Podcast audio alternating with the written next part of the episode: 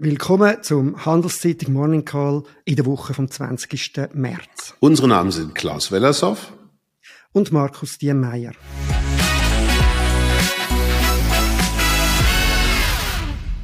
Wie immer geben wir einen Überblick über die wichtigsten Entwicklungen und Daten aus der Wirtschaft. Ich meinte, in dieser Woche hat es an Drama zu überbieten nichts mehr gegeben als der Untergang von der Grossbank Credit Suisse. Darüber müssen wir reden. Starten wir aber wie immer zuerst mit einem Rückblick und versuchen, den kurz zu halten. Klaus. Ja, vielen Dank, äh, Markus. Ich glaube, es ist extrem wichtig, dass wir das Internationale nicht vergessen. Man versteht auch die Credit Suisse-Krise nicht ohne das internationale Umfeld. Da ist nämlich eine Bankenkrise sowieso im Gange. Und auch wenn wir uns weiter Gedanken machen über die UBS, dann wird das vor dem Kontext einer globalen Bankenkrise sein. Aber gehen wir erst zu den Daten.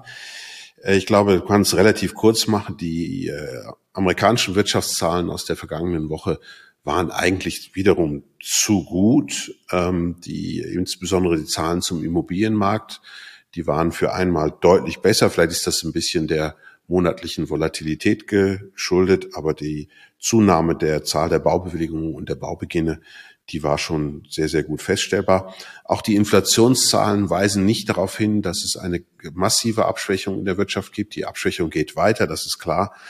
Aber mit Inflationsraten für den Monat Februar von 6,0 in der Gesamtrate und 5,5 in der Kernrate, also das ist das, was übrig bleibt, wenn man Energie- und Nahrungsmittelpreise abzieht, dann sind das immer noch deutlich zu hohe Werte und es stellt das große Dilemma an die Notenbank, wo soll sie hin mit den Zinsen im Rahmen einer globalen Finanzkrise.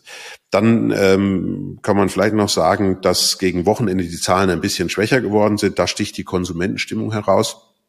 Da sind die Zahlen doch nochmal runter auf extrem tiefen Niveau, so tief wie auf der Finanzkrise runter. Und das, obwohl die Erhebung zu 85 Prozent, das ist ja eine Umfrage, die Erhebung zu 85 Prozent vor der Pleite von Silicon Valley Bank stattgefunden hat.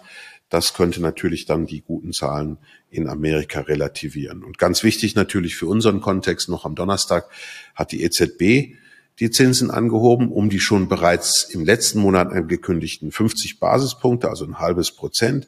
Und für mich die wichtigste Aussage im Kontext, ohne das zu lang machen zu wollen, aber das ist glaube ich, schon extrem wichtig, dass Frau Lagarde es geschafft hat zu sagen, dass Preisstabilität und Finanzstabilität nicht im Konflikt miteinander stünden. Das ist natürlich grober Nonsens. Ähm, aber das zeigt, in welchem Gedankenlage die sind. Die Europäer haben das Anheben der Zinsen verschlafen. Sie sind jetzt gerade einmal bei einem Geldmarktzinsniveau von drei Prozent. Und auch dort ist die Kernrate der Inflation ja fast bei sechs Prozent angekommen. Also das sind Zustände, wenn das länger so bleibt, und das ist wichtig zu verstehen für die weitere Entwicklung auch bei uns, wenn länger die kurzfristigen Zinsen unter den Inflationsraten bleiben, dann ist es nur eine Frage der Zeit, bis die nächste Finanzkrise kommt, bis die nächsten Übertreibungen am Finanzmarkt zu beobachten sind, die sich dann auflösen. Es war eigentlich eine interessante Woche, auch international. Das, was da passiert, wird uns weiter beschäftigen, aber natürlich denken wir alle im Augenblick in erster Linie an Credit Suisse und UBS. Ja, ich glaube, nein, ich wollte noch etwas äh, vielleicht auch dazu sagen. Ich glaube wirklich, du hast es gesagt, die Notenbanken sind in einem Trilemma, würde ich das mal nennen. Es sind drei Ziele, wo sie wollen, also sollten irgendwie in, in äh, vereinbaren mit ihren Zinsen, wo aber alle in eine andere Richtung gehen. Also einerseits die Sorge vor der Rezession, wo durch steigende Zinsen könnte passieren. Das sehen wir, äh, da sehen wir eine Abschwächung. Aber jetzt, äh, und dann haben wir andererseits natürlich die Inflation, die man bekämpfen sollte, die viel zu hoch ist. Und jetzt haben wir noch, und das steht immer mehr im Vordergrund, Finanzstabilität. Das geht nicht alles gleichzeitig. Wir wissen nicht, wie sie sich entscheiden am Schluss. Die EZB hat jetzt ähm, bei den Zinsen nicht nachgegeben, hat gemacht, was man von ihnen erwartet hat. Wenn wir über die nächste Woche reden, kommen wir auf das zurück. Was Sorge um Finanzstabilität bedeutet, das haben wir aber die Woche in der Schweiz gesehen mit einem unglaublich historischen Ereignis. Damit gehen wir über zum Wahnsinn von der Woche, der Untergang von der Credit Suisse. Vor einer Woche haben wir es kaum für möglich gehalten, die Credit Suisse wird von der anderen Grossbank, von der UBS übernommen. Jetzt haben wir einen Gigant in der Schweiz. Das Too Big to Fail, das gross zum Untergehen Problem ist noch viel grösser geworden. Ausgelöst hat äh, die, die Krise um, um die CS ein Vertrauensverlust, wo durch den Bankensturm, du hast es gesagt, sich verstärkt hat und am Schluss äh, wahrscheinlich zu massiven Abflüssen, das haben wir so gehört jetzt auch, geführt hat, so dass die Bank eingeknickt ist, obwohl sie eigentlich offiziell alle, alle Kriterien äh, von der, von der Regulatoren eingehalten hat, voran zumindest. Man hat das dann so verkauft, dass die UBS jetzt CS Welli nehmen. So ist das gestern an der Pressekonferenz. Also wie positiv das für die UBS ist, das ist äh, ziemlich sicher nicht richtig.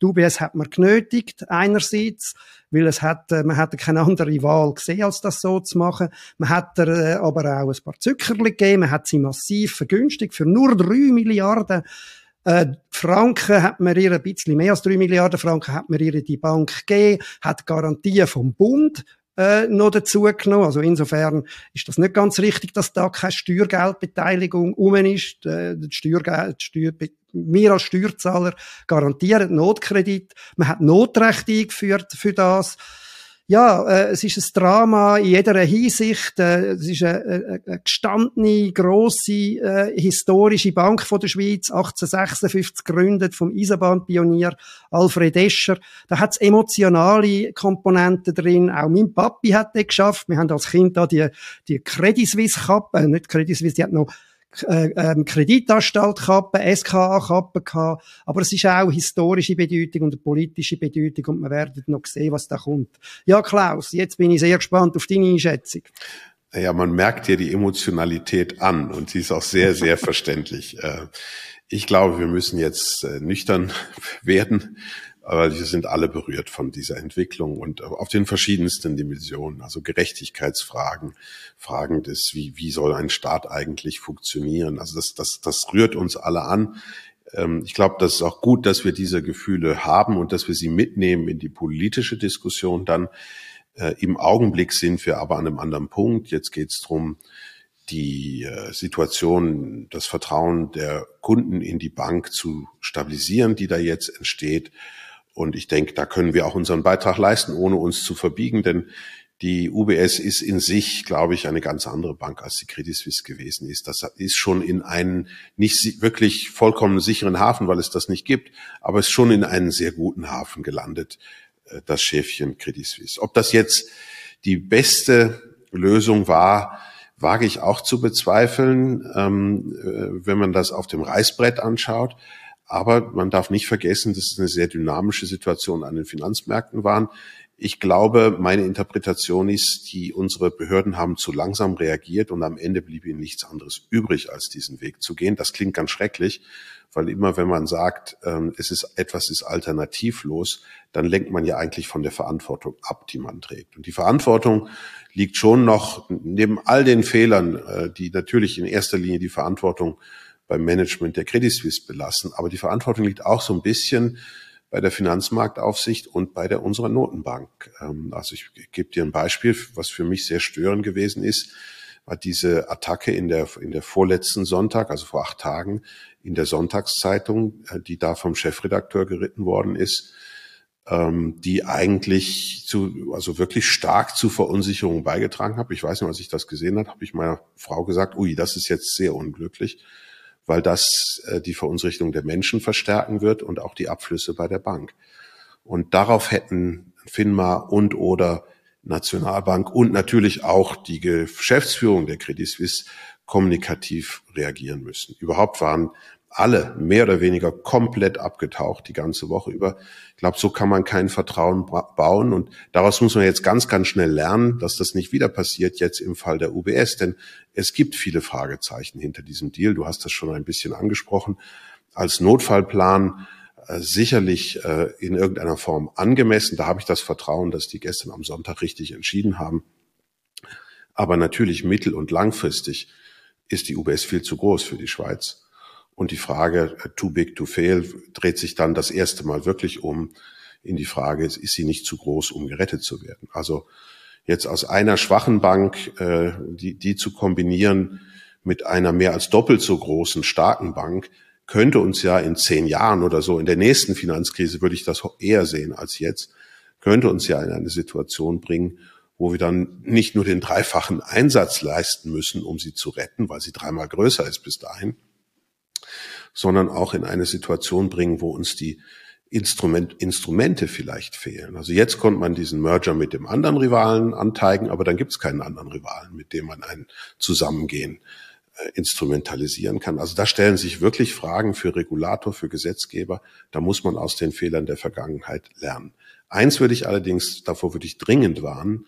Jetzt wird natürlich schon wieder der Ruf laut nach mehr Regulierung. Ich glaube, das, was wir jetzt gesehen haben, zeigt uns ja gerade, dass das ganze Reguliere der letzten Jahre nicht funktioniert hat. Und dann ist nicht die logische Antwort, dass wenn etwas nicht klappt, dass man es noch mehr, noch häufiger, noch dicker machen muss, sondern da muss man über die Bücher gehen, ob man nicht irgendwas grundsätzlich falsch gemacht hat. Und den dritten, letzten Punkt möchte ich anbringen. Ich würde gerne alle politischen Parteien und auch vielleicht den einen oder anderen Kommentator, ob Journalist oder Experte, ähm, dazu aufrufen, bisschen verbal abzurüsten. Ich gebe dir ein Beispiel. Diese, diese, diese äh, polemische Diskussion, wie viel Eigenkapital eine Bank braucht, ist wirklich kontraproduktiv im Augenblick. Erstens war das, wie du richtig gesagt hast, ja gar kein Eigenkapitalproblem bei der Credit Suisse. Also was soll das jetzt an der Stelle? Es ist natürlich nur eine Wiederholung einer ideologischen Forderung. Und zum anderen verunsichert es die Menschen, weil es natürlich so ist, dass dem Anspruch, der da formuliert wird, 10, 20, 30 Prozent Eigenkapital an der Bilanzsumme, ähm, die UBS heute nicht entspricht. Also jeder, der jetzt ruft, die Banken haben zu wenig Eigenkapital, ruft ja fast zum Bankrun auf. Und das darf nicht sein. Und da müssen sich auch Journalisten und Experten an die Nase nehmen und sagen, jetzt müssen wir verantwortlich mit der Situation umgehen, das sauber analysieren und wenig aufgeregt diskutieren. Hm. Ja, das finde ich ein, unglaublich wichtiger Punkt, äh, wenn man jetzt eben, was du gesagt hast, ich kann es nur wiederholen, ich finde das auch sehr, äh, sehr spannend, wie du das formuliert hast.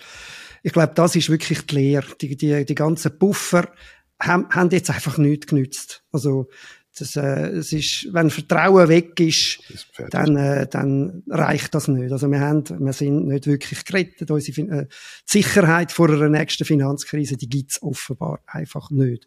Und das ist, glaube ich, die wichtigste Lehre äh, aus dem. Und ja, äh, wir haben immer noch massive Unsicherheiten äh, auf dem Bankensektor. Es ist noch alles andere als sicher, ob das da damit jetzt beendet ist, weil das grundlegende Problem jetzt eben der Umgang mit, wie noch nie da gewesen, schnellen Anstieg von Zinsen, der bleibt. Ja, und damit gehen wir gerade äh, in die nächste Woche, wo ja da weitere Entscheid anstehen, Klaus. Ja, und gerade wieder an der ähm, äh, Zinsfront, nämlich äh, auch bei uns ähm, haben wir äh, Zinsentscheid, aber zunächst einmal am Mittwochabend in Amerika. Dort liegt ja der Leitzins schon bei vier, drei Viertel Prozent.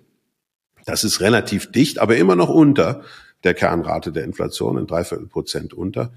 Wenn die ernst machen würden mit der Inflationsbekämpfung, müssten sie ja sogar noch darüber gehen.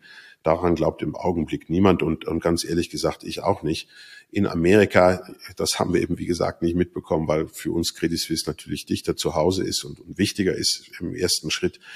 Äh, in Amerika ist eben auch eine Bankenkrise. Und vielleicht gibt es so was Halbherziges, ein Viertel Prozent, dass man sagt, jawohl, wir kümmern uns noch die Inflation, aber wir machen den Banken das Leben nicht schwieriger. Übrigens, ganz interessant, ähm, Notenbanken sind da ja nicht mittellos, die müssen nicht nur mit dem Geldzins arbeiten, die können natürlich auch wieder im Obligationenmarkt tätig werden.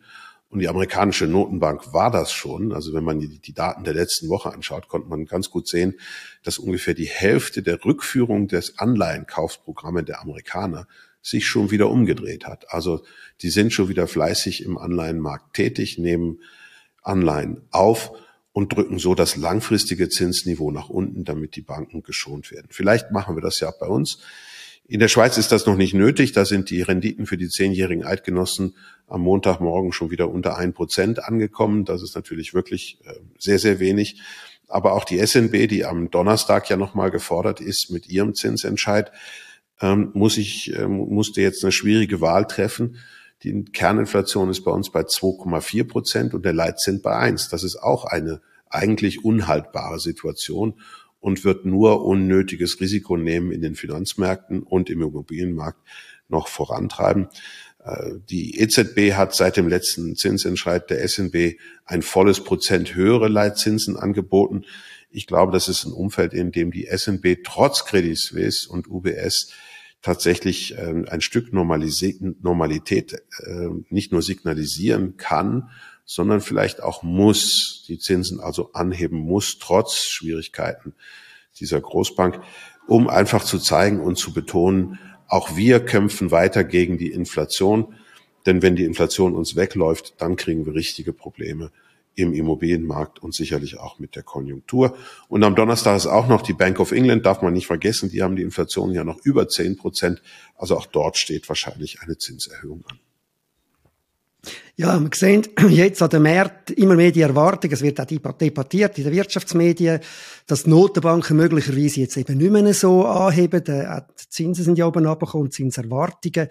Ich finde das eine problematische Angelegenheit, weil ich meine, wenn die Notenbanken wirklich am Schluss die Inflation vernachlässigen, sie nicht mehr beachtet, wegen der Finanzstabilität, dann haben wir auch darüber wieder eine Art eine Umverteilung. Dann haben wir wieder auch über das, dass die Inflation hoch bleibt, zahlt dann die Öffentlichkeit für die Banken, weil sie haben höhere Preise, die nicht bekämpft werden und immer schwieriger wird es bekämpfen, wenn die Notenbank nichts macht, damit äh, die Banken stabil bleiben. Finde ich auch von dieser Seite her problematisch. Das Möchtest du dazu etwas sagen? Ja, das ist mir ein bisschen zu schnell gesprungen. Ich glaube, in dem Fall geht's nicht, das zahlt man nicht für die Banken. Also ich verstehe schon, was du sagen willst. Du willst sagen, dass dadurch, dass man die Zinsen dann im Kapitalmarkt tief hält, der Realzins negativ ist, dadurch mhm. ähm, hilft man natürlich auch den Banken. Aber das viel größere Volumen am Ende des Tages äh, den Zinsen ist natürlich bei den Schuldnern. Man hilft den äh, öffentlichen Hand, man würde den Hypothekarschuldnern in der Schweiz äh, helfen. Das ist natürlich auch eine komische Umverteilung, das muss man ganz ehrlich sagen. Also wenn bei uns die Inflation über den Hypothekarzinsen äh, liegt, dann, dann nimmt man es denen, die das Geld für den täglichen Konsum brauchen, eigentlich weg und, und gibt es den Häusle- oder Eigentumswohnungsbesitzern. Das kann nicht sein. Genau, du hast es jetzt eigentlich einfach noch ein bisschen deutlicher ausgeführt, was ich eigentlich damit habe sagen aber das ist es für diese Woche. Lassen Sie sich kein X für ein U vormachen und bleiben Sie gesund.